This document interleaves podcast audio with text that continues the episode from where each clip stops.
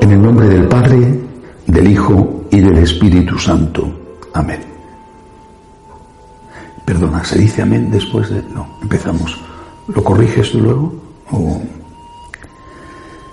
En el nombre del Padre, del Hijo y del Espíritu Santo. Dios te salve María, llena eres de gracia, el Señor es contigo. Bendita tú eres entre todas las mujeres y bendito es el fruto de tu vientre, Jesús. Santa María, Madre de Dios, ruega por nosotros pecadores, ahora y en la hora de nuestra muerte. Amén.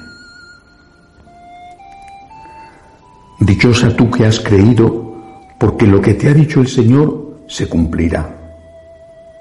La Virgen María fue la primera en ser llamada dichosa, bienaventurada.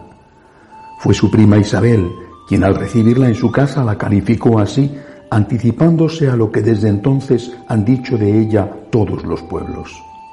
María, la bienaventurada, lo fue por su fe, efectivamente.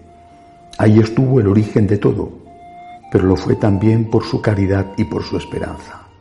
Ellas fueron su armadura en el duro combate que le aguardaba, el combate de la corredentora, en el curso del cual una espada de dolor había de atravesar su alma.